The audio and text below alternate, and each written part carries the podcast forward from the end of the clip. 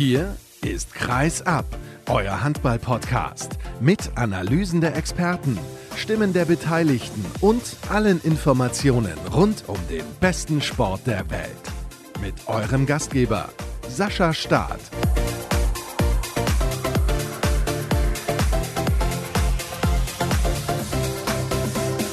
Es läuft noch das Spiel zwischen Benfica und dem SC Magdeburg. Hallo und herzlich willkommen zur nächsten Ausgabe von Kreisab. Ein bisschen Live-Podcast, mehr oder weniger. Und wir sehen gerade die nächste Zeitstrafe in der zweiten Halbzeit der Verlängerung. Und wenn ich wir sage, dann meine ich den Kollegen Mike Thiele von der Zone, der neben mir sitzt. Guten Abend. Hallo Sascha, schönen guten Abend nach Hause.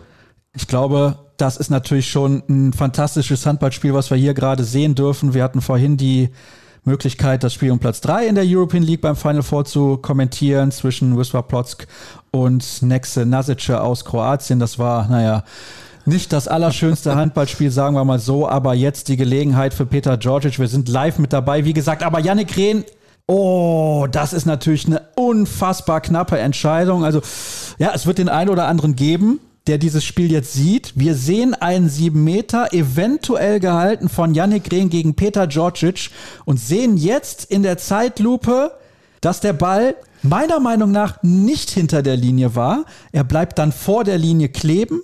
Natürlich ordentlich Harz am Ball. Die beiden Schiedsrichter schauen sich das jetzt nochmal an. Wir sehen ein richtig geiles Finale, Mike. Ja, es ist super, super geiles Spiel, weil es die ganze Zeit auch hin und her geht. Also keine Mannschaft konnte sich hier wirklich ordentlich absetzen. Schiris pfeifen Tor, also haben wir es wahrscheinlich falsch gesehen, aber hatten auch eine andere Perspektive zum Ball.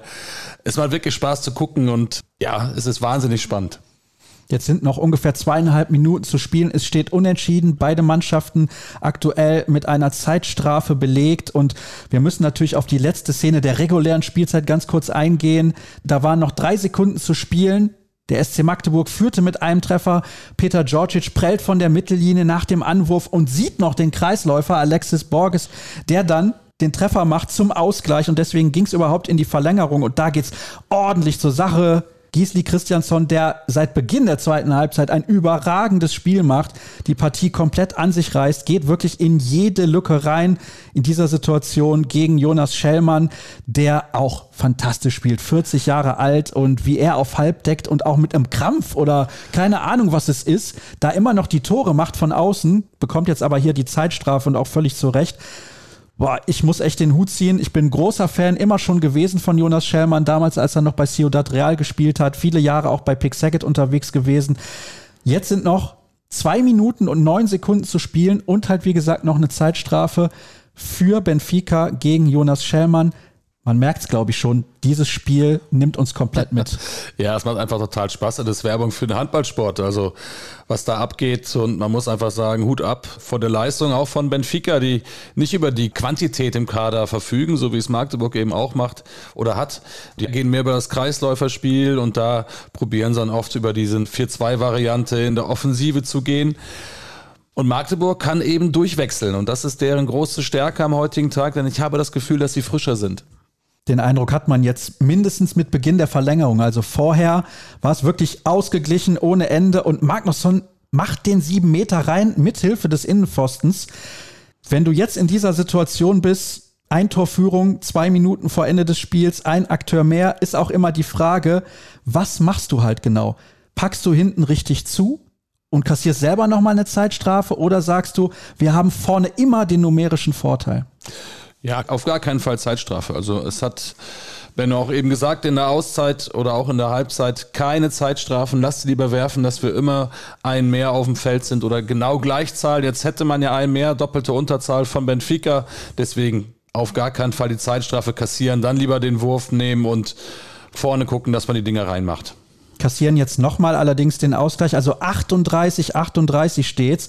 Eine Minute 15 Sekunden vor Ende des Spiels. Es wäre ja die Titelverteidigung jetzt Musche. Jetzt spielen sie den Camper. Das verstehe ich natürlich überhaupt nicht. Aber die Schiedsrichter, was entscheiden sie?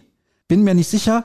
Müssen wir auch drüber sprechen. Die beiden Unparteiischen machen nicht das beste Spiel, um es mal so auszudrücken. Ja. Wir wollen jetzt übrigens nicht behaupten, sie pfeifen hier für Benfica oder gegen den SC Magdeburg, um Gottes Willen. Ich finde aber eine Minute vor Schluss bei Überzahl spielt man keinen Camper. Nee, also auch Musch hatte da eigentlich genug Platz und wir waren ja auch noch in der Überzahl. Selbst wenn er sich da unsicher ist, dann spiel den Ball nochmal raus oder versuch selber. Und Kukic hat in der Situation gut aufgepasst. Daher macht das Ding rein. Er hat gestern 8 aus 8 geworfen. Daher müsste eigentlich genug Selbstvertrauen haben, aber du hast eben die Schiedsrichter angesprochen. Ja, machen nicht so den souveränsten Eindruck. Also sie verpfeifen hier keine Mannschaft, um Gottes Willen. Aber man kann sich auch nicht so richtig darauf einstellen, was machen sie gerade. Also am Anfang haben sie sehr hart gepfiffen, haben für alles zwei Minuten gegeben, dann haben sie es mal eine Zeit lang laufen lassen, jetzt gibt's wieder zwei Minuten. Und die Entscheidung kurz vor Ende, wo du sagtest, drei Sekunden, Borges wirft, hast du direkt gesagt, er steht im Kreis. Wir haben es selbst nach ausführlichem Videostudium nicht 100% auflösen können. Problem dabei ist, das dürfen sie nicht überprüfen. Sie durften überprüfen, ob der Treffer innerhalb der Zeit gefallen ist. Dafür haben sie sich entschieden. Das muss man dann natürlich auch so akzeptieren. Und jetzt wird es für Magdeburg auch schwer, weil klar, sie haben die Überzahlsituation, aber sie müssen auch noch verteidigen und kassieren jetzt das 39. Tor, sprich Benfica führt. Und jetzt wächst natürlich der Druck auf den SC Magdeburg ins Unermessliche. Aber man muss auch aufpassen, man darf Benfica ja keinen Wurf mehr geben. Also es ist wirklich unfassbar schwierig. Und jetzt steht auch die Halle, haben wir aber eben schon drüber diskutiert vor dem Start der Aufnahme.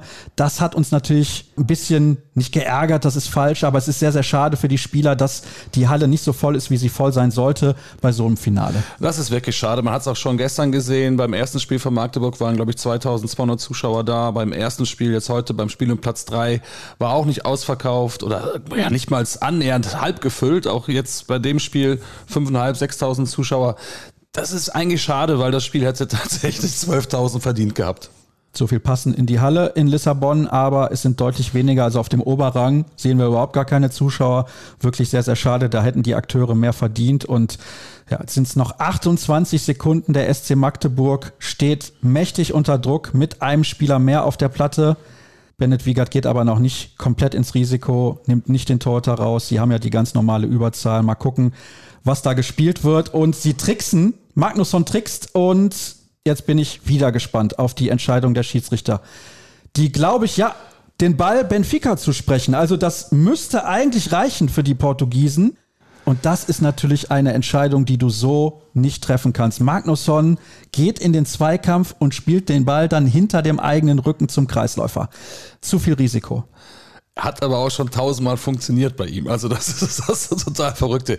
Aber er ist derjenige, der auch die Magdeburger am Spiel gehalten hat. Das, das darf man nicht unter den Teppich kehren, denn er war derjenige, der die wichtigen Tore gemacht hat. Mit Christiansson zusammen. Die beiden haben quasi diese Verlängerung erzwungen in der regulären Spielzeit und auch in der Verlängerung dafür gesorgt, dass man eben in Führung gegangen ist.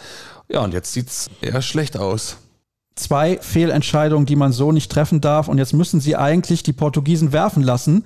Und Alexis Borges macht den Deckel drauf. Ja, neun Sekunden vor Ende der 40. Treffer für Benfica und die Portugiesen gewinnen tatsächlich die European League. Hat sich der SC Magdeburg, wie ich finde, in der Verlängerung selbst zuzuschreiben.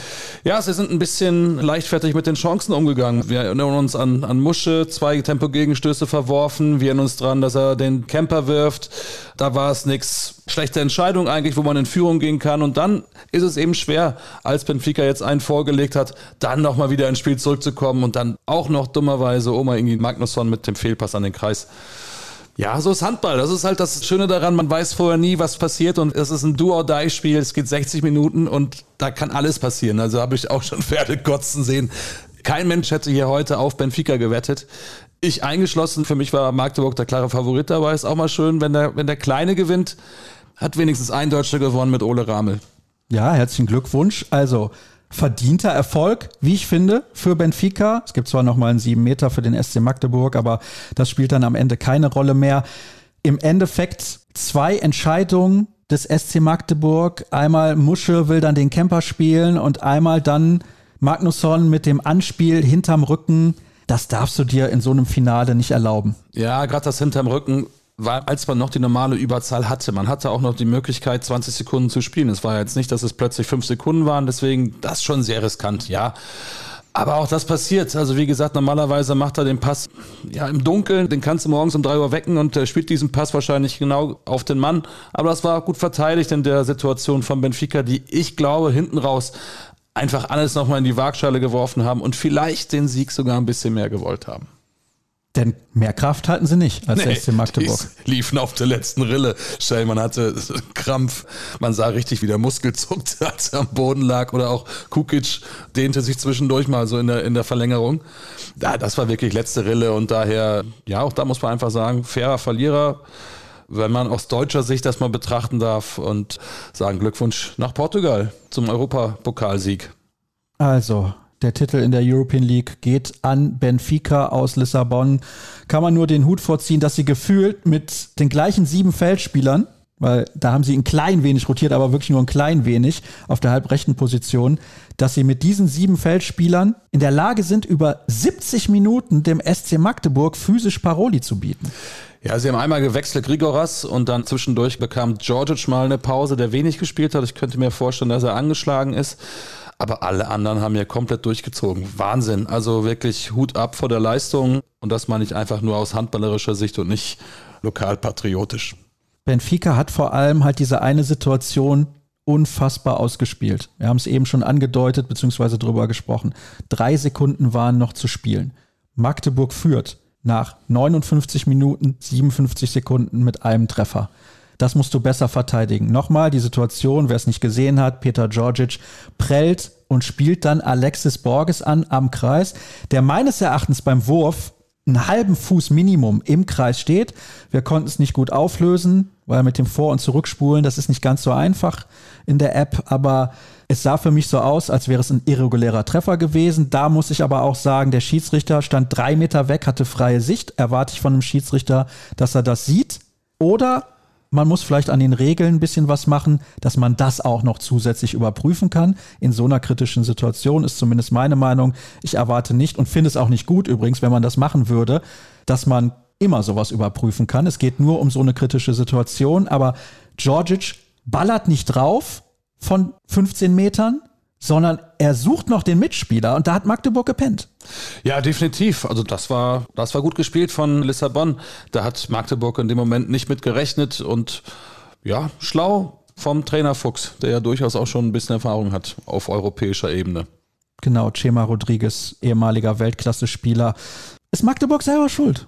Ja, definitiv. Sie haben nachher die Chancen einfach nicht genutzt, auch in der Verlängerung.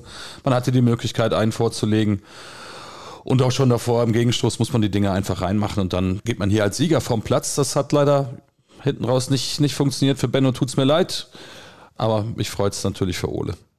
Genau, denn du kennst Ole Ramet schon ein bisschen länger aus deiner Zeit in Gummersbach, beziehungsweise besser gesagt aus seiner Zeit in Gummersbach.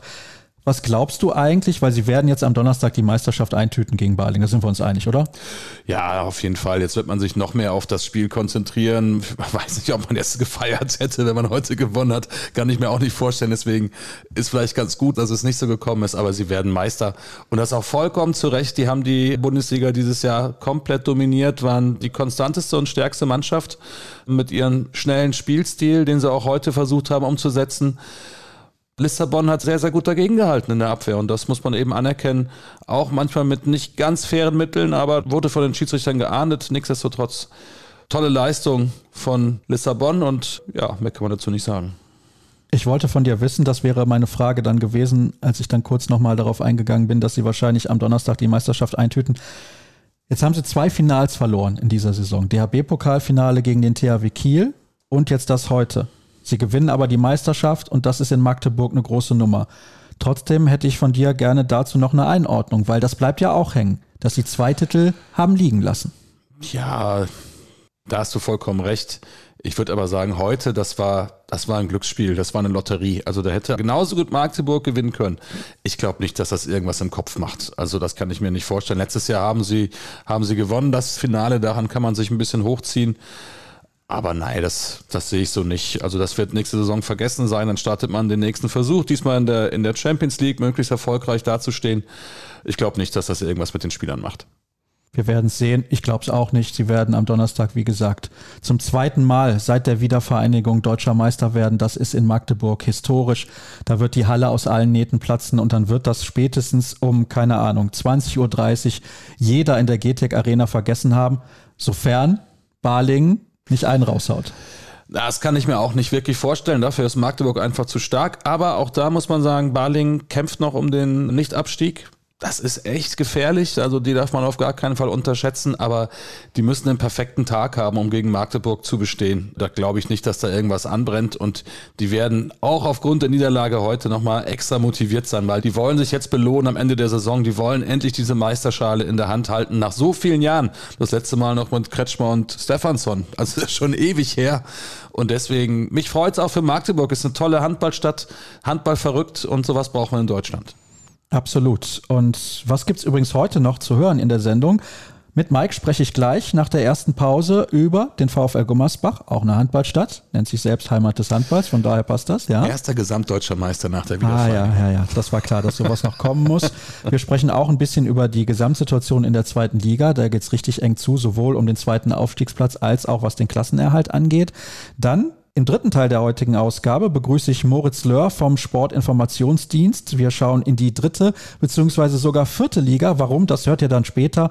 Und im Interview der Woche zu Gast ist Mathis Rogowski von der Handball-Bundesliga. Denn in Zukunft gibt es wieder eine Ausbildungsentschädigung im deutschen Handball und das ist eine sehr, sehr gute Sache. Aber zunächst mal die erste Pause in Episode 313. Bis sofort.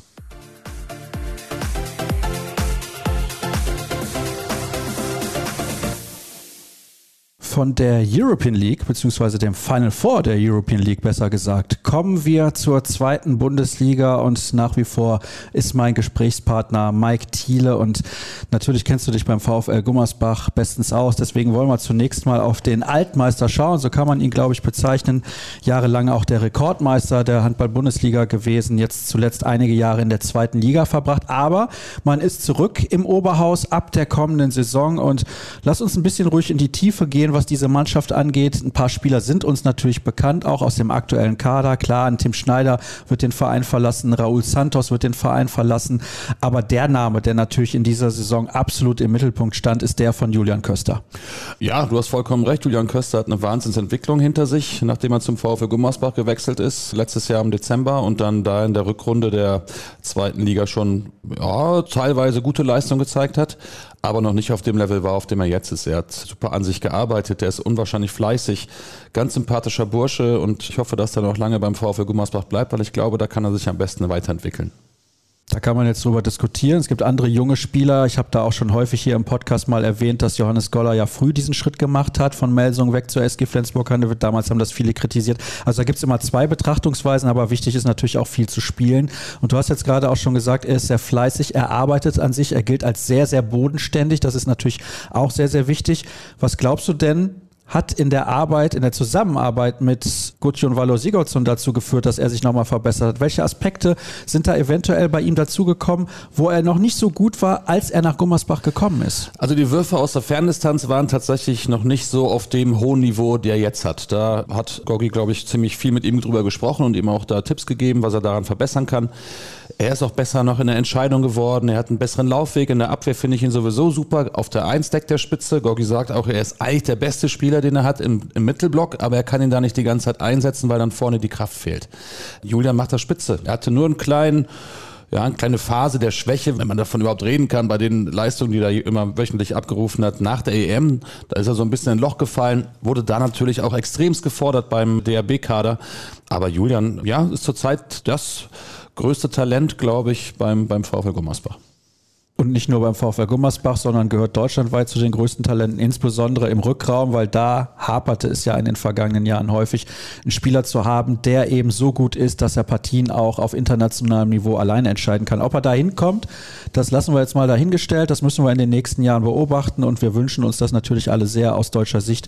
Das ist ja ganz, ganz logisch. Was zeichnet diese Mannschaft aus, die einen Trainer hat, der erst in seiner zweiten Saison im Profi-Handball mit dabei ist. Er ist ja quasi vom Spieler direkt zum Trainer auf relativ hohem Niveau geworden, denn wahrscheinlich hätten nur die wenigsten ehemaligen Profis sofort einen Posten bekommen bei einem Verein wie dem VfL Gummersbach, der zwar Zweitligist ist oder Zweitligist war zu dem Zeitpunkt, als er den Verein übernommen hat, aber immer noch wie ein Erstligist wirkt, das muss man ja auch sagen. Ja, aber die Mission war ja ganz klar, Mission Aufstieg, die wurde ja auch vom Geschäftsführer Christoph Schindler dementsprechend ja, manifestiert und Goggi ist ein sehr, sehr fleißiger Trainer, der ganz, ganz akribisch arbeitet. Der ist auch noch wahnsinnig fit. Also ich sehe den jeden Tag im Kraftraum, wenn ich in der Halle bin. Schon super. Und er hat die Mannschaft gut eingestellt. Was aber, glaube ich, der Hauptaspekt ist, warum der VfL dieses Jahr auch so dominierend in der zweiten Liga aufgestiegen ist. Das war ja nicht nur, dass sie da Erster geworden sind, sondern man musste mal auf den Abstand gucken. Zum Tabellenzweiten sind es momentan elf Punkte. Das ist schon ein enormer Vorsprung. Und man ist einfach auf allen Positionen fast doppelt gut besetzt. Die Breite im Kader ist bedeutend stärker geworden. Also viele Mannschaften haben eine top erste Sieben, aber dahinter wird es dann relativ dünn und das hat der VfL Gummersbach eben nicht, wenn man bedenkt, dass man dann auch nochmal einen Finn Herzig reinwerfen kann. Alex Herrmann, der jetzt an den letzten Spielen auch wieder gut gespielt hat, und Tim Schneider, wenn er dann musste, hat er auch gut performt, auch wenn er nicht oft unter den ersten Sieben stand. Janko Bosovic, der zweitbeste Torjäger beim VfL Gummersbach. Also das sind schon Namen, die sind überragend. Und man hat auch ein echt gutes Torter-Duo mit Martin Notch und Tibor Ivanisevic hinten drin, die beide über 30 Prozent gehaltene Bälle haben in dieser Saison. Dass man einen hat, der stark ist, ist häufig so. Aber dass dann wirklich beide so gut performen und Martin Notch auch, der ja erst 20 Jahre alt ist, so eine gute Entwicklung genommen hat, das sind so in meinen Augen die Gründe, warum man eben auch so mit dem Vorsprung aufsteigt. Und man hat tatsächlich, und das letzte Spiel kommt jetzt zwar noch am 11.06. gegen Coburg, man hat noch nicht einen einzigen Punkt in der eigenen Halle die Saison abgegeben. Und das zeigt natürlich, dass die, dass die Schwalbe Arena eine absolute Festung ist für den VfL. Das brauchen sie aber auch, wenn sie nächstes Jahr in der ersten Liga sind. Und damit kommen wir schon zum Thema. Du hast jetzt gesagt, die Breite ist überragend. Du hast aber auch ein paar Namen genannt, die diese Breite hergestellt haben, die jetzt den Verein verlassen werden. Was bedeutet das dann in der ersten Liga? Denn man wird nicht problemlos gleichwertigen Ersatz bekommen können oder mal eben Spieler auf einem höheren Niveau, die man dann ja eigentlich in der ersten Liga bräuchte, um in Anführungsstrichen sicher den Klassenerhalt zu schaffen. Ja, man hat es ja ein bisschen schon kompensiert. Ich sag mal, Finn Herzig viel auf der Mitte gespielt hat, aber auch auf halb links einsetzbar ist. Dominik Mappes kommt hinzu von Hüttenberg, der im Moment, glaube ich, der herausragende Mittelmann in der zweiten Liga ist, hat ja auch schon vier Jahre Bundesliga hinter sich. Mit Höhen und Tiefen, ganz klar, muss man abwarten, wie er sich da einfügt. Miro Schlurow von GWD Minden, der auch schon Erstliga-Erfahrung sammeln konnte dieses Jahr, kommt dazu in der nächsten Saison. Muss man abwarten. Also Vorteil ist natürlich, die erste sieben sind gut eingespielt. Da kommen jetzt eben Spieler dazu. Muss man gucken, wie, wie schnell Gogi die tatsächlich in das System integriert bekommt. Aber ich bin da ziemlich zuversichtlich. Man hat auf allen Positionen eigentlich einen ordentlichen Handballer stehen. Und erste Liga ist zwar eine andere Hausnummer, das darf man auch nicht vergessen. Also da kommt noch einiges auf die Jungs zu. Aber mit dem Publikum im Rücken, und das war in dieser Saison auch der Fall, als dann wieder nach der Corona-Pandemie Zuschauer kommen durften, war die Halle regelmäßig sehr, sehr gut gefüllt. Im letzten Spiel waren es dann nur, nur 2700, aber wir reden über eine zweite Liga und das ist schon ein fantastischer Zuschaueranzahl. Genau, das ist wirklich eine sehr, sehr gute Anzahl und davor war ja auch die Halle in einigen Partien voll, bis auf den letzten Platz mehr oder weniger. Also da kann man sich, glaube ich, in Gummersbach nicht beschweren, was den Zuspruch der Fans angeht. Tom Jansen kommt auch noch vom TV Großwaldstadt, ein Linkshänder für den Rückraum, Niederländer, der bei der Europameisterschaft hinter Kai Smits nicht so viel Einsatzzeit bekommen hat, aber wenn er gespielt hat, hat er das auch sehr, sehr solide gemacht. Also da glaube ich auch, hat man einen guten Griff getätigt. Muss man natürlich abwarten, wie er sich auf dem Niveau entwickelt. Aber was du jetzt gerade ja auch erwähnt hast, man hat einen riesen Vorsprung auf den zweiten. Jetzt könnte man sagen, es liegt natürlich an der Stärke des VfL Gummersbach. Ich werfe jetzt einfach mal in den Raum. Der Rest der Liga ist ausgeglichen auf nicht einem sonderlich hohen Niveau. Wenn man die Ergebnisse sich betrachtet, ja, hast du da vollkommen recht. Wir hatten ja noch einige andere Vereine im Pott, als wir uns vor der Saison unterhalten haben. Wen sehen wir vorne? Ich erinnere mich, Eulen Ludwigshafen hatten wir auch noch irgendwo mit dabei. Bietigheim war noch unter den Favoriten und jetzt stehen da plötzlich Hamm, Nordhorn und Hüttenberg. Und an fünfter Stelle mit Eisenach auch noch eine, die so ein bisschen dahinter lauert, noch auf die Fehler. Und man hat so das Gefühl, Hamm und Nordhorn wollen irgendwie nicht aufsteigen. Was die an Punkte liegen gelassen haben in den letzten Wochen, das ist schon phänomenal. Das ist vor allem, also ich will nicht sagen fragwürdig, aber ich habe einige Spiele von Ham ja verfolgt, war zuletzt da in der Halle und habe mit Felix Storbeck, auch dem Torhüter, gesprochen. Und da hatte ich es ja auch erwähnt, da saß ich im Presseraum und dann haben die Kollegen da gesagt, ja, es ist vielleicht für Ham besser, wenn die nicht aufsteigen. Die Spieler sehen das ganz anders. Das hat Felix Storbeck auch nochmal betont. Die wollen auf jeden Fall aufsteigen. Dann haben sie beispielsweise in Großwaldstadt einen Punkt liegen lassen, zu Hause noch Punkte liegen lassen. Also, wo du dich dann hinterher fragst, Mensch, das kann es ja eigentlich nicht sein. Also, die wollen eigentlich schon, die Spieler wollen unbedingt aufsteigen. Aber die Frage, die ich mir stelle, ist, für welche Mannschaft da ist das wirklich sinnvoll, abgesehen vom VfL Gummersbach? Dieses Jahr wäre es wahrscheinlich besser, wenn es nur einen Aussteiger gäbe. Ja, das geht ja nun mal nicht. Aber ich sehe das ähnlich wie du. Also beide Mannschaften, selbst wenn die auch nur den Hauch einer Chance in der ersten Liga haben wollen, müssen sie nochmal ordentlich aufrüsten. Also haben klar, dann die Bayerns wechselt zum HSV Hamburg. Jonathan Dayan schließt die Lücke so ein bisschen, der in Rimpa echt in den letzten paar Jahren eine tolle Entwicklung hinter sich hat, auch über 100 Tore diese Saison schon geworfen, mit denen hatte ich gestern noch mal kurz gesprochen. Er freut sich natürlich super auf Hamm und er würde sich auch dementsprechend freuen, wenn er in die erste Liga geht. Aber ich sehe das schon schwierig. Klar, Savas Savas kommt auch aus Großwaldstadt für die Rückraum-linke Seite, aber ob das dann wirklich für die Bundesliga reicht, da bin ich mir echt nicht sicher. Das könnte dann wirklich so ein Debakel geben wie dieses Jahr Nettelstedt-Lübbecke, die ich eigentlich noch stärker einschätzen würde als Hamm. Aber Ah, schwierig. Also wirklich schwierig. Ob es Nordhorn schafft, muss man auch mal abwarten. Die haben gestern ja auch wieder verloren. Ich bin gespannt. Ihr merkt also, wir sprechen am Samstagabend miteinander. Da sind natürlich noch einige Spiele, die es zu absolvieren gilt an diesem Wochenende, aber wir wollten vor allem mal aufzeigen, wie groß erstmal die Diskrepanz auch ist zwischen dem VfL Gummersbach und dem Rest der Liga und dass der VfL, glaube ich, schon eine solide Mannschaft hat, um auch in der ersten Liga mitzuhalten. Sie werden da nicht untergehen. Nein, auf keinen Fall. Man hat ja auch schon dieses Jahr im DRB-Pokal gegen Erlangen im Viertelfinale zu Hause gespielt. Klar, Erlangen hat keine gute Leistung gebracht, aber davon kann man auch mal ruhig mal profitieren zwischendurch. Und eigentlich war man selber schuld, dass man nicht gewonnen hat. Man hatte Erlangen tatsächlich am Rande einer Niederlage und hätte genauso gut nach Hamburg fahren können, musste sich nachher mit zwei Toren geschlagen geben. Aber da hat man schon gezeigt, dass man auch mit der Mannschaft konkurrenzfähig ist. Also ich glaube nicht, dass die abgeschossen werden und dann gnadenlos untergehen, wie das jetzt im Moment mit Nettelstedt der Fall ist, die ja auch wirklich bis zur Hinrunde immer akzeptable Ergebnisse hatten, aber auch nicht immer mit dem Quäntchen Glück hinten raus ausgestattet waren, eher unglücklich auch da mit den wenigen Punkten unten drin stehen. Interessanter wird sein, wer jetzt noch mit runtergeht. Ist es Barling, Minden? Wir werden sehen. Ja, das ist durchaus interessant, weil jeder Verein ja auch anders aufgestellt ist für ein eventuelles Zwischenjahr in der zweiten Liga, so würde ich es jetzt mal ausdrücken. Schauen wir auch noch ganz kurz auf die untere Hälfte beziehungsweise das untere Drittel der Tabelle. Da stecken einige Mannschaften jetzt noch tief im Abstiegskampf, unter anderem die Eulen Ludwigshafen.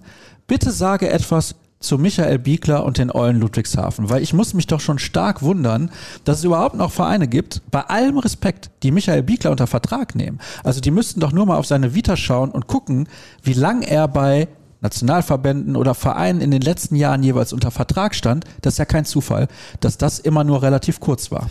Ja, ich kenne Michael Biegler noch aus der Zeit, als er in Gummersbach war, erst Torwarttrainer, nachher Co-Trainer und habe natürlich auch seine Entwicklung weiterverfolgt war ja auch nur als Feuerwehrmann gedacht. Also man war mit der Arbeit von Kevin Klatter nicht so ganz einverstanden.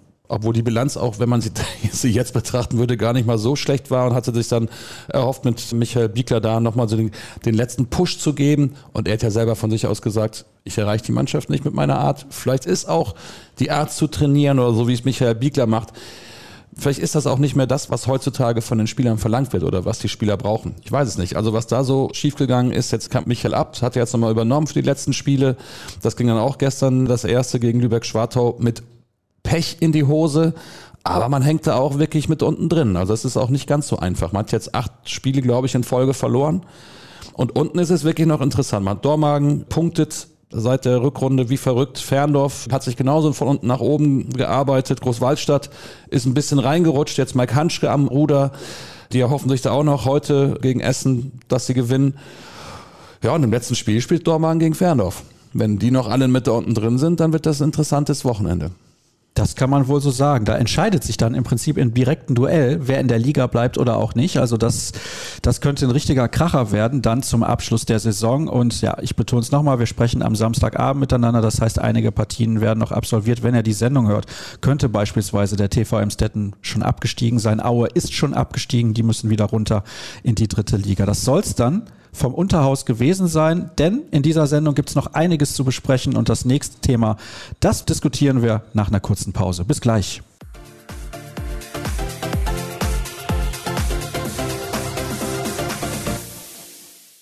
Weiter geht's mit der heutigen Ausgabe von Kreisab und wir widmen uns ein wenig dem, ja, ich denke, das ist richtig, wenn wir es so formulieren, dem Amateurhandball. Das war ein kleiner in Anführungsstrichen Skandal, den der Leichlinger TV ausgelöst hat, ein Dominoeffekt sozusagen und darüber spreche ich mit dem Kollegen vom Sportinformationsdienst mit Moritz Löhr. Schönen guten Tag. Hallo Sascha.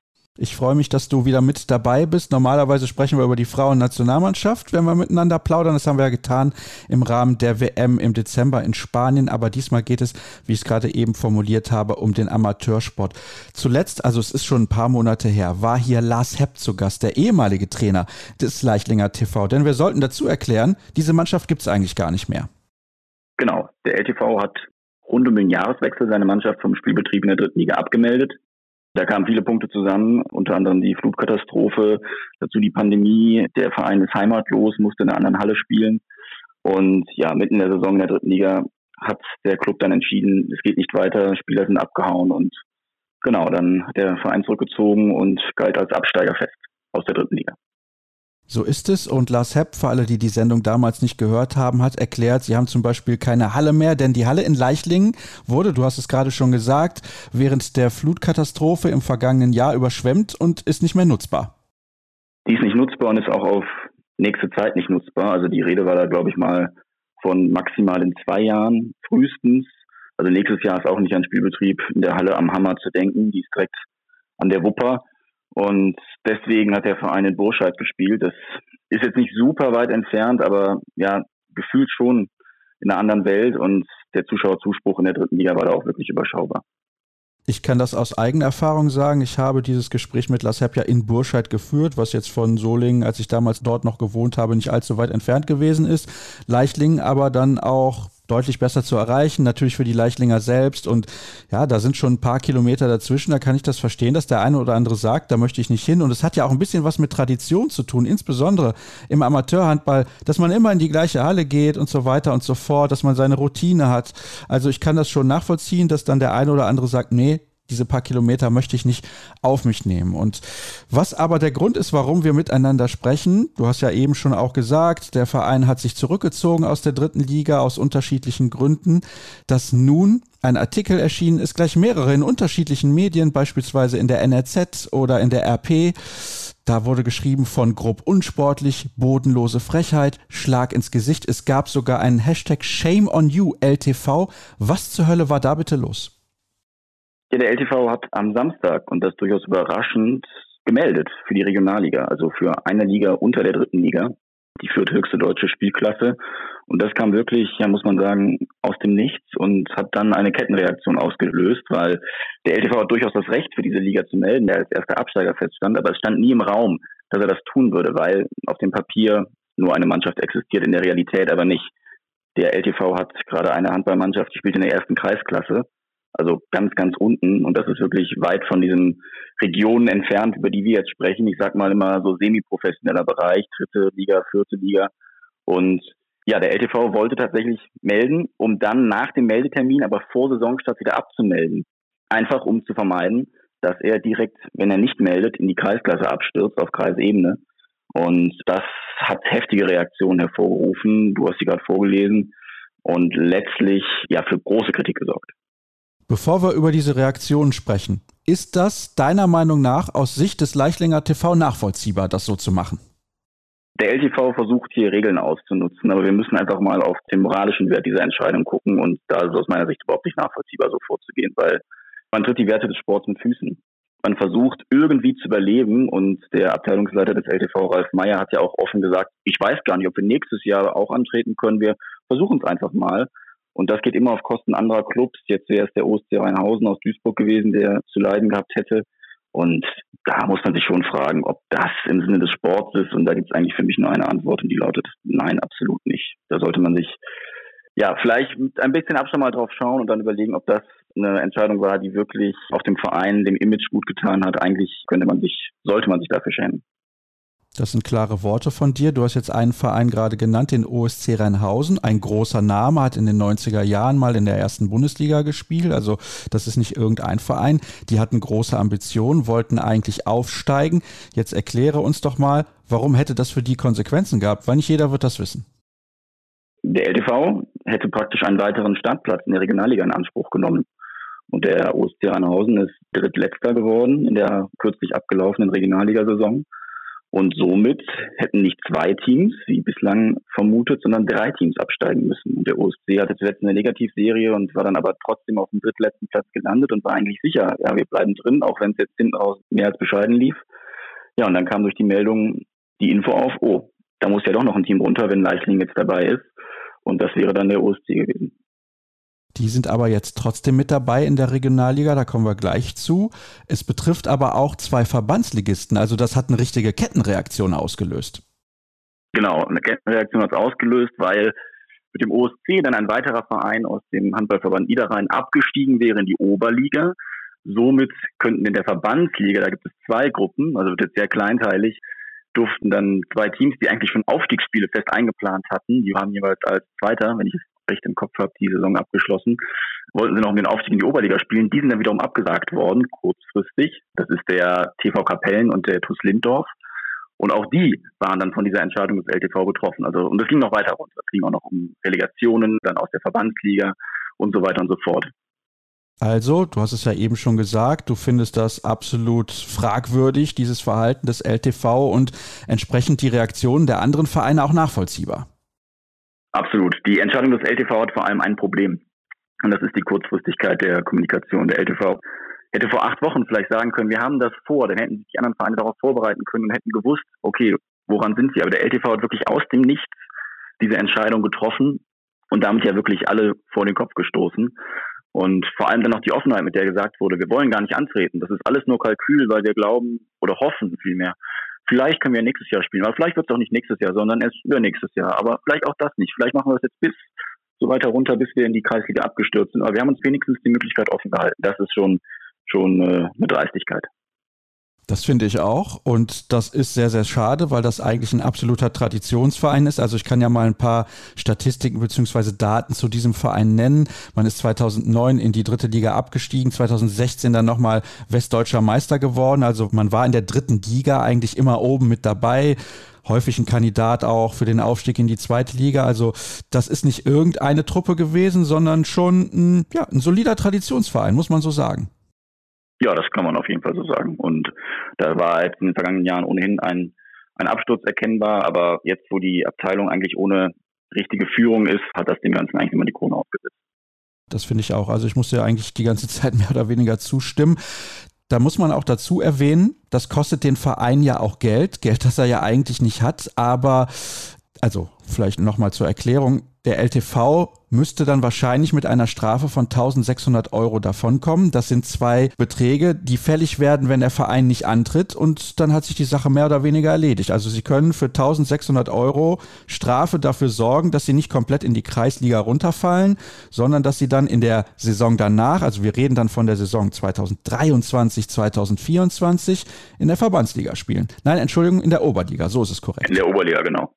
Und das hat der Abteilungsleiter ja auch schon gesagt, er glaubt auch daran nicht. Also die Taktik wird dann weitergehen und dann würden wir über die Verbandsliga sprechen. Aber genau die Strafe, die für so ein Vorgehen vorgesehen ist, also Abmelden zwischen Meldetermin und Spielbeginn der Saison, sind zwei Spielbeiträge in der Regionalliga, das sind 800 Euro.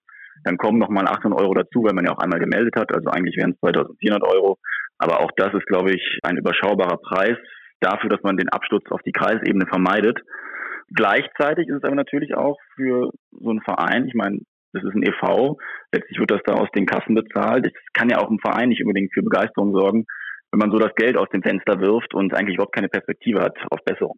Das ist das, was mich noch schwer verwundert hat an der Entscheidung.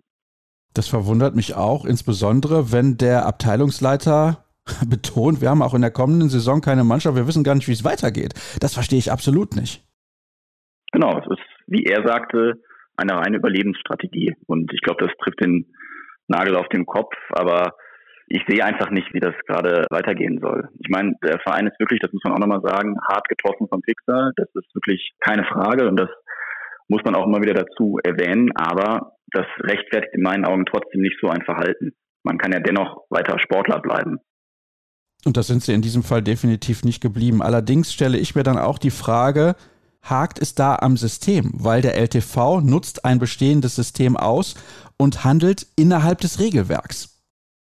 Genau, das ist die Argumentation des LTV und auch die muss man, ich sag mal, respektieren, weil der LTV ist nicht illegal vorgegangen, es ist ein legitimes Vorgehen gewesen und da hakt es auf jeden Fall am System. Dass das möglich ist, ist schon ein, ist schon ein Problem und ich denke, da tun die Verbände, beziehungsweise der Handball Nordrhein e.V., das ist der Zusammenschluss der Verbände Niederrhein und Mittelrhein für die Abwicklung der Regionalliga, die tun schon gut daran, da vielleicht mal Anpassungen vorzunehmen, weil solche Schlupflöcher, wie sie jetzt existieren, sollten nicht möglich sein. Der Absturz des LTV ist zweifellos tragisch, aber sich so durchzuhangeln, und man muss sagen, der LTV kommt jetzt damit durch. Wir haben noch nicht darüber gesprochen, dass jetzt eine Lösung gefunden wurde für den OSC Rheinhausen, kommen wir gleich bestimmt noch zu. Aber der LTV kommt letztlich damit durch und darf dieses Spiel Stand jetzt weiter fortsetzen für die, ja, vielleicht nächsten Jahre. Und das finde ich schon, finde ich schon schwierig. Jetzt hast du gerade über die Handballverbände Mittelrhein und Niederrhein gesprochen, beziehungsweise über den Handball Nordrhein e.V. Die haben das in ihrem Regelwerk so festgelegt. Weißt du zufällig, ob das in anderen Verbänden auch so ist, dass die das gleiche Regelwerk nutzen? Weil dann könnte das ja jeder Verein in Deutschland machen, der ein Problem hat, was eine neue Mannschaft angeht, wo vielleicht Geld fehlt und die könnten alle so vorgehen. Nee, das weiß ich tatsächlich nicht. Da müsste ich mich selbst nochmal durch die anderen Verbände durchwühlen. Da kann ich jetzt nur für die beiden sprechen, beziehungsweise für die Durchführungsbestimmungen des Handball Nordrhein e.V. Würde mich allerdings wundern, wenn das in anderen Verbänden anders geregelt wäre. Aber spielt jetzt keine Rolle. Ja, jetzt hast du gerade schon eine Andeutung gemacht. Es wurde eine Lösung gefunden. Das ist auch so. Die ist sehr gut für den OSC Rheinhausen. Diese Lösung ist auch sehr gut für Lindorf. Diese Lösung ist auch sehr gut für Kapellen. Welche Lösung hat man gefunden? Ja, eigentlich eine relativ simple. Also die kam dann irgendwie überraschend irgendwie nicht, weil eigentlich steht sie so in den Durchführungsbestimmungen drin. Und zwar steht da unter, ich glaube, Punkt 15, ich habe es nicht mehr genau im Kopf, dass wenn ein Verein genau das macht, was der LTV jetzt gemacht hat, sprich, er meldet und zieht dann vor der Saison wieder zurück, dass der Vorstand des Handball Nordrhein e.V. nach billigem Ermessen entscheiden kann, ob die Liga aufgestockt wird. Und genau das passiert jetzt. Sprich, die Liga, die Nordrhein-Liga, eigentlich 14 Teams, wird nächste Saison mit 15 Teams gespielt, aber nur auf dem Papier, weil der LTV zieht sofort zurück und in der Realität sind es dann eigentlich wie diese Saison 14 Teams. Wie sich das dann auf die Abstiegsregelung auswirkt, das muss sich dann zeigen, ob dann auf jeden Fall vielleicht drei Teams runter müssen oder nur zwei. Es hängt ja auch immer davon ab, wer aus der dritten Liga runterkommt und das war in diesem Jahr auch wieder besonders, weil die war sehr aufgebläht, gab sehr viele Absteiger. Das muss sich dann zeigen, aber letztlich wurde durch die Aufstockung erreicht, dass der OSC als Drittletzter der diesjährigen Saison drin bleiben kann und der LTV dann nächstes Jahr als erster Absteiger feststehen wird. Muss immer so ein kleines Wohl dahinter setzen, weil all das ist noch nicht passiert. Der LTV hat jetzt erstmal gemeldet, aber so wird es kommen. Da kann man ja mehr oder weniger von Glück reden, dass der LTV das so offen kommuniziert hat, weil sie hätten ja sagen können, wir melden und sagen einfach nur, ja, wir melden und dann in ein paar Monaten beziehungsweise in ein paar Wochen ziehen sie zurück und dann ist im Prinzip schon alles zu spät für Vereine wie Rheinhausen, Lindorf oder Kapellen. Ich glaube, die Ehrlichkeit, die der LTV da jetzt an den Tag gelegt hat, war das Mindeste, was man bei dem Vorgehen erwarten konnte. Also ich stelle mir jetzt vor, sie hätten aus dem Nichts gemeldet und dann, wie du sagst, das kurzfristig gemacht. Das wäre schon seltsam gewesen, wobei die Meldung hat für so große Verwunderung gesorgt, weil der LTV einfach hier in der Region, ja, muss man leider sagen, von der Bildfläche verschwunden war. Deswegen werden da sicherlich dann auch Fragen aufgekommen, wie das denn möglich sein soll. Und ich glaube, das wäre dann auch vorher schon aufgeflogen. Aber da war sicherlich die Ehrlichkeit, die der LTV an den Tag gelegt hat, sinnvoll. Aber spielte natürlich auch in diese Dreistigkeit mit rein, weil das Vorgehen, wir haben es ja jetzt ausführlich besprochen, schon ja einfach sehr, sehr fragwürdig ist. Und immer wenn man drüber nachdenkt und schaut, ey, was hat das mit Sportsgeist zu tun, dann kann man eigentlich nur zum Einschluss kommen und sagen, wirklich überhaupt nichts. Man hört raus, Moritz, dich ärgert das kolossal. Ja, weil das geht nicht. Das macht man nicht. Fertig. Also ganz einfach. Also ich kann dir erneut nur zustimmen, das habe ich eben schon ein paar Mal getan. Ich finde es auch, ich sage das jetzt einfach mal so, kackendreist. So kann man nicht vorgehen im Sport, das gehört sich nicht. Und eigentlich war mir der LTV immer ein sehr, sehr sympathischer Verein und ich kann natürlich auch verstehen, dass man als Verantwortlicher dort alles tun möchte, um den Club irgendwie am Leben zu halten. Weil das ist ja auch, sollten wir vielleicht dazu erwähnen, Moritz, für viele dieser Leute eine absolute Herzensangelegenheit. Die begleiten diesen Club seit vielen, vielen Jahren. Für die ist das ein wichtiger Lebensbestandteil.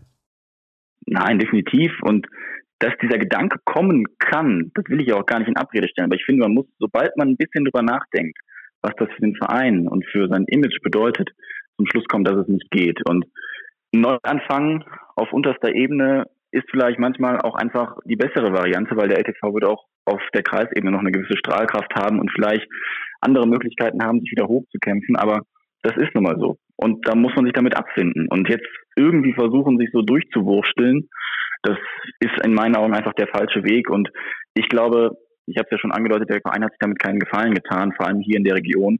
Auch wenn es jetzt da für die meisten, ja eigentlich für alle Parteien irgendwie eine gute Lösung gab. Aber das bleibt schon hängen, was da jetzt passiert ist. Und das Kopfschütteln werden die Leute nicht vergessen. Das glaube ich auch. Und ja, ich kann mich da nur noch mal wiederholen. Ich finde es auch unverschämt. Das hat im Sport nicht zu suchen. Es wäre ja vielleicht auch eine Möglichkeit gewesen, vorab mal auf die Verbandsverantwortlichen zuzugehen und zu sagen, können wir hier eine Lösung finden? Was passiert, wenn wir melden? Welche Konsequenzen hat das? Könntet ihr vielleicht die Liga aufstocken? Aber man hat halt einfach gemeldet, ohne eben die Kommunikation zu suchen. Und das ist am Ende dann das große Problem. Moritz, herzlichen Dank für deine Einschätzung und deine klare Meinung auch zu dieser Thematik. Vielleicht ist das auch eine Anregung an andere Verbände, sich darüber Gedanken zu machen, was das Regelwerk angeht, ob man da vielleicht dieses Schlupfloch endlich schließt, damit das in Zukunft nicht mehr zu Diskussionen führt. Hier in diesem Fall gab es zum Glück eine Lösung und alle Beteiligten sind sozusagen schadlos davongekommen. Wir wünschen trotzdem natürlich dem LTV alles Gute für die Zukunft, nur auf einem anderen und faireren Weg. Das war's, was dieses Thema angeht. Jetzt gibt's die letzte kurze Pause in der heutigen Sendung. Gleich sind wir zurück mit dem Interview der Woche.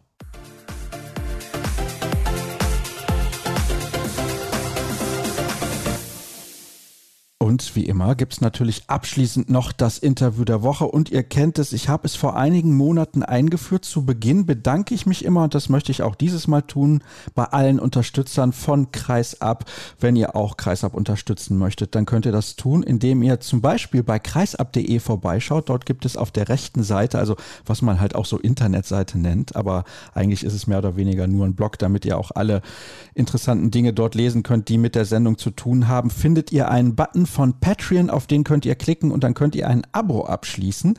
Und zwar ein Abo für ein Euro, für zwei, für fünf im Monat und damit könnt ihr dann Kreisab unterstützen und ich finanziere damit die Kosten beziehungsweise bezahle beispielsweise die Domain, bezahle die Seiten, auf denen man Kreisab hochlädt, damit ihr das auch alle empfangen könnt sozusagen in Anführungsstrichen. Also das hilft sehr und ich möchte mich da bedanken, weil ich das nicht als selbstverständlich empfinde. Und jetzt kommen wir dann auch zur Begrüßung des Gastes. Er ist der Leiter Sport- und Lizenzierungsverfahren bei der Handball-Bundesliga und heißt Mathis Rogowski. Schönen guten Tag. Hallo Sascha, grüß dich. Hi. Ich freue mich, dass du relativ spontan zugesagt hast. Es ist jetzt gerade, ich muss mal überlegen, Mittwoch, 25. Mai, 9.20 Uhr. Das heißt, wir nehmen natürlich wieder ein paar Tage vorher auf. Das hat organisatorische Gründe und für mich ist das super. Auch da nochmal vielen Dank, dass das so kurzfristig möglich war. Und du hast gesagt, du freust dich auch über die Anfrage. Erst gestern haben wir miteinander geplaudert und heute zeichnen wir schon auf. Wir sprechen über die Ausbildungsentschädigung zunächst mal aber als Erklärung. Du warst viele Jahre selber Handball-Profi. Wie viel Profi warst du eigentlich? Du hast in der zweiten und in der dritten Liga unter anderem für Aalen gespielt. Ja, richtig, genau. Also Profi mit Abstrichen. Also ich habe mich nie nur dem Handballspieler-Dasein gewidmet. In der Zeit, in, in, der ich in der zweiten Liga in Aalen gespielt habe, habe ich natürlich studiert, Sport studiert und habe es natürlich da etwas ruhiger angehen lassen, weil die Zeit fürs Studium dann noch nicht so viel da war und der Handball so viel Spaß gemacht hat. Aber ja, lange in angespielt, 13 Jahre in der zweiten und dritten Liga, genau.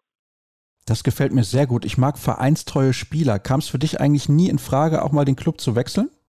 Im Prinzip nein. Also es gab mal hin und wieder Anfragen, über die ich dann auch nachgedacht habe, aber ich habe mich sehr wohl in allen gefühlt. Das Umfeld hat einfach gepasst. Und vor allem die Mannschaft war super. Ich habe mich in der Mannschaft immer wohl gefühlt und das hat uns, glaube ich, auch immer über Jahre ausgezeichnet, so dass es für mich nicht in Frage kam, den Verein zu wechseln. Wenn ich aber richtig informiert bin, hast du damals unter anderem in Dortmund gelebt und bist dann regelmäßig gependelt? Richtig, ich habe in Dortmund gelebt, bin dann nach Aalen gependelt. Das sind ungefähr so 50 Kilometer, das ist alles machbar. Habe in Bochum studiert und das wurde dann halt, während des Studiums war das halt die Herausforderung. Das ist dann schon noch eine, eine Ecke, die man fahren muss von Bochum nach Aalen. Oder auch von Aalen nach Bochum, je nachdem, wann das Training dann auch vielleicht mal am Vormittag stattgefunden hat. Aber es hat alles funktioniert und man hat es gemacht, weil es einfach Spaß gemacht hat. Und dann fällt es einem auch etwas einfacher, wenn man dann auch mal etwas länger im Auto sitzt. Das ist schon sehr erstaunlich. Das ist ja eine relativ hohe Belastung. Ich habe mal vor einiger Zeit von jemandem gehört, dass der menschliche Körper sich im Prinzip an alles gewöhnt, an, an Blindheit, an eine Beinamputation, aber nicht ans Pendeln. Wie hast du das damals hinbekommen? Weil ich stelle mir das schon sehr, sehr anstrengend vor. Ja, im Prinzip habe ich mir gar nicht so viele Gedanken dazu gemacht. Also dadurch, dass ich wusste, ich fühle mich in allen wohl, ich habe da riesig Spaß bei diesem Verein Handball zu spielen, habe aber im Umkehrschluss auch Spaß gehabt, Sport zu studieren in Bochum und in Dortmund weiter zu leben, weil ich da natürlich meine Familie habe, meinen sehr engen Freundeskreis, war das alles in Ordnung für mich und ich glaube, das ist dann ein Vorteil, wenn man sich da manchmal nicht so viele Gedanken macht. Pendeln macht an sich natürlich keinen Spaß im Auto da die Stunden zu verbringen, aber von der Distanz ist es ja auch noch, denke ich, machbar gewesen. Also von daher war das okay. Gut, ich kann natürlich sehr gut nachvollziehen, dass man in Dortmund gerne lebt. Von daher ist das alles in Ordnung. Bin ich der Letzte, der sagen würde, das ist Blödsinn. Aber du hast ja eben schon gesagt, du hast in Bochum studiert. Was genau hast du studiert? Denn du hast ja dann irgendwann die Seiten gewechselt. Richtig, genau. Ich habe Sportwissenschaft studiert, ohne vielleicht gar nicht den großen Gedanken schon zu der Zeit gehabt zu haben, nachher dann auch tatsächlich bei der Handball-Bundesliga zu arbeiten. Aber ich wollte immer was mit Sport machen. Das hat sich schon während der Abiturzeit so bei mir, sag ich mal, breit gemacht in meinem Kopf. Und deswegen war das die absolute Wunschvorstellung, dann auch ein Sportstudium zu beginnen. Und da das dann in Bochum an der Ruhr-Universität gut klappt, habe ich mich sehr gefreut, dass das dann auch so funktioniert hat und dass ich da dann auch abgeschlossen habe 2000 und 14 und konnte dann 2015 tatsächlich bei der Handball-Bundesliga anfangen.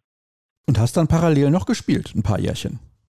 Genau, habe dann parallel noch gespielt, wenn ich mich jetzt nicht ganz täusche, bis 2021, Frühjahr 2021, bis dann der Ligabetrieb dann erneut abgebrochen worden ist. Genau, habe das dann parallel gemacht, was aber auch super war, weil ich meine, ich glaube, es gibt da keinen besseren Arbeitgeber, der Rücksicht nimmt auf das Handballspiel als die Handball-Bundesliga. Von daher konnte ich das sehr gut vereinbaren mit der Hilfe meines Chefs und auch meines Trainers damals sodass das alles funktioniert hat. Jetzt bist du, wie eben erwähnt, der Leiter Sport und Lizenzierungsverfahren. Das klingt sehr theoretisch. Was machst du genau? Genau, ja, fangen wir am Thema Sport an. Also Thema Sport ist weitestgehend aktuell das Jugendzertifikat. Da bin ich verantwortlich für die Prozessabwicklung. Das Jugendzertifikat bieten wir allen Clubs der ersten und zweiten Liga an, die die Strukturen erfüllen, die wir in dem Jugendzertifikat zugrunde legen und haben dann dort ein Verfahren, welches wir dann durchlaufen müssen mit unseren Clubs, um tatsächlich dann auch das Jugendzertifikat an die Clubs zu erteilen. Das Thema Sport wird noch ergänzt um weitere Dinge, die sich aber alle samt um die Nachwuchsförderung weitestgehend drehen. Also wir versuchen da auch noch unterstützend unsere Clubs zu entwickeln mit unseren Konzepten, mit unseren Maßnahmen, sind da im engen Austausch auch mit unseren Clubs, dass wir in der Nachwuchsförderung einfach besser werden. Und das ist ein, ein kontinuierlicher Prozess, der, glaube ich, nie endet, aber ja, das macht natürlich riesig Spaß, weil da der direkte Bezug zum Sport ja auch da ist.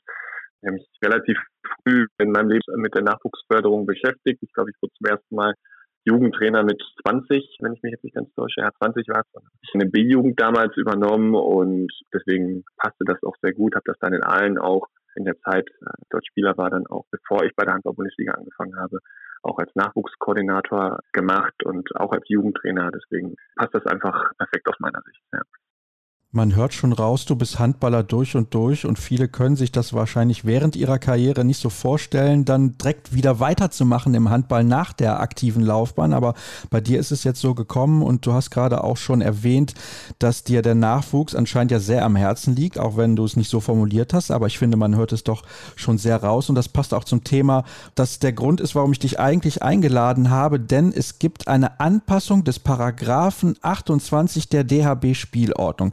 Was jetzt staubtrocken klingt, ist eigentlich relativ einfach. Es gibt ab sofort, also ab sofort in Anführungsstrichen, ab dem 1. Januar 2023 wieder eine Ausbildungsentschädigung. Vielleicht kannst du zunächst mal erklären, warum gibt es die jetzt wieder? Denn die gab es einige Jahre lang nicht. Genau, also wir haben diese Richtlinie zur Ausbildungskostenentschädigung jetzt am 15. Mai in Nürnberg auf der DAB-Bundesratssitzung verabschiedet. Die wird zum 01.01.2023 in Kraft treten. Und der Grund ist der, dass wir den Vereinen, die sich der Ausbildung junger Handballer und junger Handballerinnen widmen und die vielleicht dort auch einen kontinuierlichen Erfolg haben und ihre Spieler und Spielerinnen dann entweder im besten Fall in ihre eigenen Zielmannschaften dann entwickeln und transferieren, vielleicht aber auch mal zu anderen Mannschaften und Vereinen abgeben müssen, weil sie vielleicht besser sind als als die eigene Liga das vielleicht im aktiven Bereich dann nachher zulässt, dass die was zurückbekommen. Und dann in der Tat auch einen kleinen wirtschaftlichen Betrag erhalten. Ich sage klein in den Anführungsstrichlein, das ist immer davon abhängig, wie viele Jahre die Spieler und Spielerinnen bei den eigenen Clubs dann ausgebildet worden sind, aber es soll was zurückgeben, weil so eine Ausbildung von Handballern und Handballerinnen, die kostet natürlich auch Geld. Die Trainer müssen bezahlt werden, die Auswärtsfahrten müssen bezahlt werden, etc. Und es ist ein kleiner Teil, der da zurückgegeben wird in Form einer Wirtschaftlichkeit. Und das, ich glaube, das kann helfen. Das kann vor allem kleinen und aber auch großen Vereinen helfen, die sich der Nachwuchsförderung qualitativ sehr gut widmen. Davon gehe ich auch aus, dass das eine gute Sache ist. Jetzt frage ich mich natürlich, warum gab es das einige Jahre nicht? Die Frage kann ich da eigentlich gar nicht beantworten. Wir haben uns jetzt seit letzten Herbst, Herbst 2021 ganz intensiv damit beschäftigt mit der aktuellen Richtlinie, wie sie jetzt verabschiedet worden ist. Es gab dieses System eine ganze Zeit lang nicht. Ich weiß jetzt nicht, wie lang genau, es müssten aber sogar über zehn Jahre gewesen sein. Aber ich glaube, das ist letzten Endes auch, auch gar nicht wichtig. Also wichtig ist jetzt, dass wir dort ein System ab dem 01.01.2023 haben, was auch hoffentlich dann genauso funktioniert, wie wir uns das vorstellen und den Verein zugutekommt, die die Nachwuchsarbeit betreiben. Das steht im Vordergrund und da freuen wir uns auch, dass das jetzt tatsächlich so kommt. Wer hat denn darüber entschieden und war das eine relativ einstimmige Sache, dass eigentlich alle zugestimmt haben und meinten, ja, das brauchen wir wieder? Ja, genau. Also auf der DRB-Bundesratssitzung sind im Prinzip die Vertreter unserer Landesverbände des Deutschen Handballbundes und der Ligaverbände. So, und ich, wie ich das richtig gesehen habe, ich hoffe, ich erzähle jetzt keinen Mist, aber es ist eine einstimmige Verabschiedung gewesen. Es gab, glaube ich, eine Enthaltung. Aber das hat uns natürlich sehr gefreut, weil es, glaube ich, auch sehr wichtig ist bei so einem System, also einem Konzept, dass da alle hinterstehen. Nur dann kann es funktionieren, wenn es da jetzt Leute gibt, die sagen, nee, das ist völliger Quatsch, wir stellen uns da quer, dann hilft das nicht. So wie dieses System aber verabschiedet worden ist, sind wir da sehr, sehr positiv gestimmt und haben uns auch natürlich über diese Abstimmung auch gefreut. Ich finde es sehr, sehr gut, denn ich finde es auch richtig, dass die ganz, ganz kleinen Vereine, also die Basis, dafür entschädigt werden, dass sie viele Jahre einen Spieler eventuell so gut ausbilden oder eine Spielerin, dass sie vielleicht dann irgendwann mal in der Nationalmannschaft spielen. Absolut, absolut, genau. Und das ist der Punkt. Also da müssen alle Vereine belohnt werden, wenn Spieler und Spielerinnen ausgebildet werden, die auf Top-Niveau nachher, nachher spielen können, die nicht nur das Zeug haben, in der Bundesliga zu spielen, sondern auch in der Nationalmannschaft. Und wenn diese Spieler dann noch im jungen Alter Vereine wechseln, dann ist es häufig der Fall, dass die ablösefrei den Verein wechseln können, obwohl die Ausbildung, die vorher dort vollbracht worden ist, vom abgebenden Verein natürlich ganz hoch einzuschätzen ist. Und mit diesem System haben wir die Möglichkeit einfach, dass da ein bisschen was zurückkommt für die abgebenden Vereine. Und das ist natürlich eine tolle Situation. Ich zitiere jetzt mal eine Aussage von dir aus der offiziellen Pressemitteilung. Immer dann, wenn ein junger Handballer den nächsten Schritt vom Nachwuchsspieler in den Leistungsbereich macht, greift unsere Ausbildungskostenentschädigung. Jetzt frage ich mich natürlich, wer legt fest, was ist der Leistungsbereich und glaubst du, es könnte auch zu Diskussionen kommen zwischen Vereinen, wo ein Verein sagt, ja, wir sind aber gar nicht leistungsorientiert und der andere sagt, wir wollen aber trotzdem Geld? Der Leistungsbereich, den haben wir festgelegt. Und zwar heißt der bei Frauen ab der dritten Liga und aufwärts und bei den Männern ab der vierten Liga und aufwärts. Und da versuchen wir natürlich keinen Interpretationsspielraum zu lassen, so dass wir gar nicht in solche Diskussionen kommen. Es ist auch so, dass wir natürlich deutliche Unterschiede machen, wenn Spieler und Spielerinnen zu den Vereinen entweder bei den Männern in der vierten Liga wechseln oder bei Frauen in die dritte Liga wechseln, dass das natürlich ganz andere Beträge dann für die Clubs dann tatsächlich sind als für die Clubs bei den Männern in der ersten Liga und natürlich auch bei den Frauen in der ersten Liga. Das ist sicherlich angepasst an die wirtschaftlichen Gegebenheiten, die dort stattfinden und das haben wir versucht damit dann deutlich zu berücksichtigen. Also dass das auch alles realistisch ist, was dort dann bezahlt wird für Nachwuchsspieler. Weil eins darf natürlich auch nicht passieren, dass der Nachwuchsspieler dann im Prinzip zu teuer wäre, um sie zu verpflichten, wobei wir da wirklich sehr, sehr vorsichtig mit den Beträgen umgegangen sind in der Entwicklung damit halt genau dieser Fall halt nicht eintritt. Und da bin ich auch fest und überzeugt, dass das mit der Wahl dieser Beträge dann auch tatsächlich nicht stattfindet. Von welchen Beträgen reden wir hier? Vielleicht kannst du einfach das Beispiel mal nennen, erste Liga Männer und vielleicht dann auch mal zum Vergleich vierte Liga Männer und musste lange über diese Beträge diskutiert werden?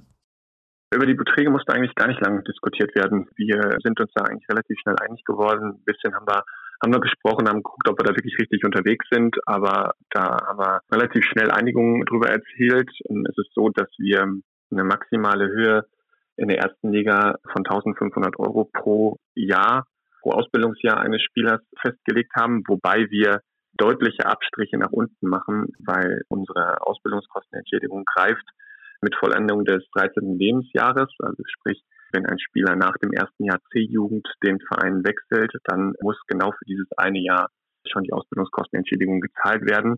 Und die liegt natürlich nicht bei 1500 Euro bei einem 13-, 14-jährigen Spieler, sondern dort werden dann 20 Prozent veranschlagt von diesen maximalen 1500 Euro. Das entspricht dann einer Ausbildungskostenentschädigung für das erste Jahr C-Jugend, welches sich dann bezahlen müsste von 300 Euro. Das kann sich natürlich nach hinten raus deutlich summieren und das ist auch gut so, dass es das tut, weil die Kosten für die Ausbildung dieser Spieler, die steigt natürlich auch dann mit dem Alter der, der Spieler, die transferiert werden oder die den Verein wechseln. Ich bin dann nach hinten raus natürlich irgendwann schon bei diesen 1500 Euro, gerade wenn die Spieler dann noch im Alter der Anschlussförderung, also bis maximal 23 Jahre, den Verein wechseln. Bei den Viertligisten der Männer ist es so, dass wir, wie gesagt, deutliche Abstriche gemacht haben. Dort haben wir eine Maximalsumme von 175 Euro zugrunde gelegt, also pro Ausbildungsjahr. Und wenn ich davon natürlich dann 20 Prozent nur nehme für das erste Jahr Erziehung, wie gerade an dem Beispiel der Bundesliga, dann ist das natürlich deutlich weniger. Und dementsprechend muss man sich da erst eher unterhalten, ob das dann Sinn macht, wenn ein Spieler zu einer Nachwuchsmannschaft, die auch in der höchsten Spielklasse ihrer, ihrer Altersklasse spielt und ähm, der Verein halt mit der ersten Seniorenmannschaft dann, was in der vierten Liga spielt, ob es da überhaupt Sinn ergibt, die Ausbildungskostenentschädigung dann tatsächlich zu zahlen. Aber was dennoch gut ist dann, ist, dass die Vereine sich austauschen, dass die ins Gespräch kommen aufgrund dieser Grundlage. Und das ist, glaube ich, ganz wichtig, weil nicht immer muss diese Ausbildungskostenentschädigung gezahlt werden. Der abgebende Verein hat immer die Möglichkeit, darauf zu verzichten. Und es können dann natürlich Kompensationsleistungen besprochen werden. Das heißt, wenn dann ein Jugendspieler von einem Viertelgisten zu einer Nachwuchsmannschaft eines Bundesligisten wechselt, dann muss es nicht immer sein, dass die Ausbildungskostenentschädigung bezahlt werden. Dann kann auch mal vereinbart werden, dass der Bundesligist in der Vorbereitung mit seiner Profimannschaft ein Freundschaftsspiel in der Halle des kleinen Vereins macht. Und das ist im Zweifel sogar mehr wert als die blanke Ausbildungskostenentschädigung, wobei das natürlich dann immer von Fall zu Fall entschieden werden kann. Gut, ich sag's mal so, die Füchse Berlin, die haben so viele Spieler bei sich in Füchse Town, die da unterwegs sind. Die können jetzt nicht bei jedem Verein so ein Spiel machen, also so ein verkapptes Ablösespiel. Aber ich finde schon, dass das eine gute Sache ist. Und um das vielleicht nochmal zu skizzieren, wenn jetzt ein Spieler in der C-Jugend komplett noch bei seinem Ausbildungsverein unter Vertrag steht, unter Vertrag ist natürlich auch in dem Alter völliger Blödsinn, aber ich glaube, ihr wisst alle, worauf ich hinaus möchte. Und dann noch ein Jahr B-Jugend, dann kommen wir bei 900 Euro an. Das ist ja für einen Bundesligisten Bundesligisten ist das ja gar nichts. Nee, das ist für den Bundesligisten gar nichts, aber für den kleinen Verein ist das was. Und darauf kommt es dann in dem Moment an. Die kleinen Vereine müssen auch ihre Trainer bezahlen, die müssen auch die, die, die Kinder und die Nachwuchsspieler zu den Auswärtsspielen bringen und haben natürlich da auch Kosten. Und das ist völlig gerechtfertigt, dass der Bundesligist dort auch eine Ausbildungskostenentschädigung dann zahlt. Und ich glaube, dass, klar, 900 Euro, das ist dann auch Geld, was verwendet werden kann für diese Dinge. Aber man kommt auch nachher über die Masse. Also wenn ich das wirklich als kleiner Verein auch schaffe oder auch als großer Verein kontinuierlich meine Spieler auf ein sehr gutes sportliches Niveau zu bringen, dann werde ich natürlich nicht nur einmal diese 975 Euro erhalten, die dann fällig würden, sondern die würden vielleicht häufiger fällig werden. Und das ist dann schon, glaube ich, attraktiv, weil da kann ich dann einen Trainer von bezahlen im Jahr und habe da keine Kosten mehr und dann trägt sich so ein System im Zweifel auch von alleine. Das hoffe ich, dass es das tut, beziehungsweise dass es mehr in diese Richtung geht. Ich finde nämlich, dass Trainer beispielsweise auch im Jugendbereich gut bezahlt werden müssen, also gut immer in Anführungsstrichen, aber gute Trainer sorgen natürlich auch für besseren Nachwuchs, weil sie kompetenter sind, weil sie besser ausgebildet sind. Und auch das kostet ja Geld, wenn man sich eine Trainerlizenz aneignen möchte, beziehungsweise eine erwerben möchte, da muss man natürlich da auch Kosten bezahlen. Und deswegen gibt es auch viele junge Trainer, die sagen irgendwann, nee, ich möchte nicht mehr, mir ist das zu viel, ich kann das nicht mehr leisten. Und ich glaube, glaube, da gehen wir dann in die richtige Richtung. Gibt es noch abschließend was zu sagen, Mathis, oder bist du alles losgeworden? Ich bin erstmal soweit alles losgeworden. Ich würde noch zu dem letzten Punkt gerne was sagen. Die Nachwuchstrainer, Nachwuchstrainerin. Volle Zustimmung, die müssen ordentlich bezahlt werden, die müssen gut bezahlt werden. Im Prinzip reden wir da über die wichtigsten Trainer im deutschen Handball, weil wenn wir keine guten Nachwuchstrainer haben, dann werden wir nach oben hin auch keine Topspieler haben. Und deshalb ist das ein ganz, ganz wichtiger Punkt, der Verständnis braucht. Ich weiß nicht, ob du es mitbekommen hast. Wir haben jetzt vor kurzem haben wir den Ausschreibungsschluss gehabt für unseren Nachwuchstrainer, Nachwuchstrainerin der Saison, den wir ebenfalls zu den derzeit bekannten Ehrungen wie MVP der Saison in der DP Mondiale, bester Trainer der der liegt wie Modi Habel und natürlich alles auch für die zweite Liga. Das werden wir ebenfalls gleichzeitig kommunizieren, weil genau der Punkt der richtige ist, dass wir den Nachwuchstrainern da dort die Wertschätzung geben im Hinblick auf die finanzielle Wertschätzung, aber natürlich auch im Hinblick auf die kommunikative Wertschätzung. Und das ist ein maßgeblicher Punkt. Das ist doch eine sehr, sehr schöne Initiative und ich kann da noch anfügen, ich fände es toll, wenn mehr Nationalspieler beispielsweise oder ehemalige Topspieler dann auch sagen, hinterher nach ihrer aktiven Karriere, komm, ich mache noch was im Jugendbereich, vielleicht in der C-Jugend. Ich glaube, dass das ein sehr, sehr wichtiges Alter ist, wo die Kinder dann natürlich auch aufgrund der Pubertät nochmal einen ganz speziellen Sprung machen, dass man da vielleicht auch ehemalige Nationalspieler oder Nationalspielerinnen mit ins Boot holt beim DHB und sagt, okay, ihr könnt doch an eurem Standort, wo ihr unterwegs seid, vielleicht noch eine Mannschaft übernehmen. Wenn das dann auch entsprechend bezahlt wird, dann ist das, glaube ich, auch eine gute Geschichte. Herzlichen Dank, Mathis, für deine Äußerungen zu diesem Thema. Ich glaube, es ist sehr, sehr wichtig, dass wir darüber gesprochen haben. Also wie gesagt, ab dem 1. Januar 2023 gibt es eine neue Ausbildungsentschädigung. Das wurde mal wieder Zeit und es ist sehr gut, dass das eingeführt wird. Und dann war es das auch mit der aktuellen Ausgabe. Ich hoffe, ihr hattet Spaß. Die nächste wartet natürlich in der kommenden Woche auf euch. Alle Informationen gibt es aber in der Zwischenzeit auf den sozialen Kanälen bei facebook.com slash kreisab, bei Twitter at kreisab und bei Instagram unter dem Hashtag und Accountnamen kreisab. Folgt uns fleißig, macht ein wenig Werbung und hört vor allem immer wieder rein. Das war's. Schöne Woche und bis zum nächsten Mal. Tschüss.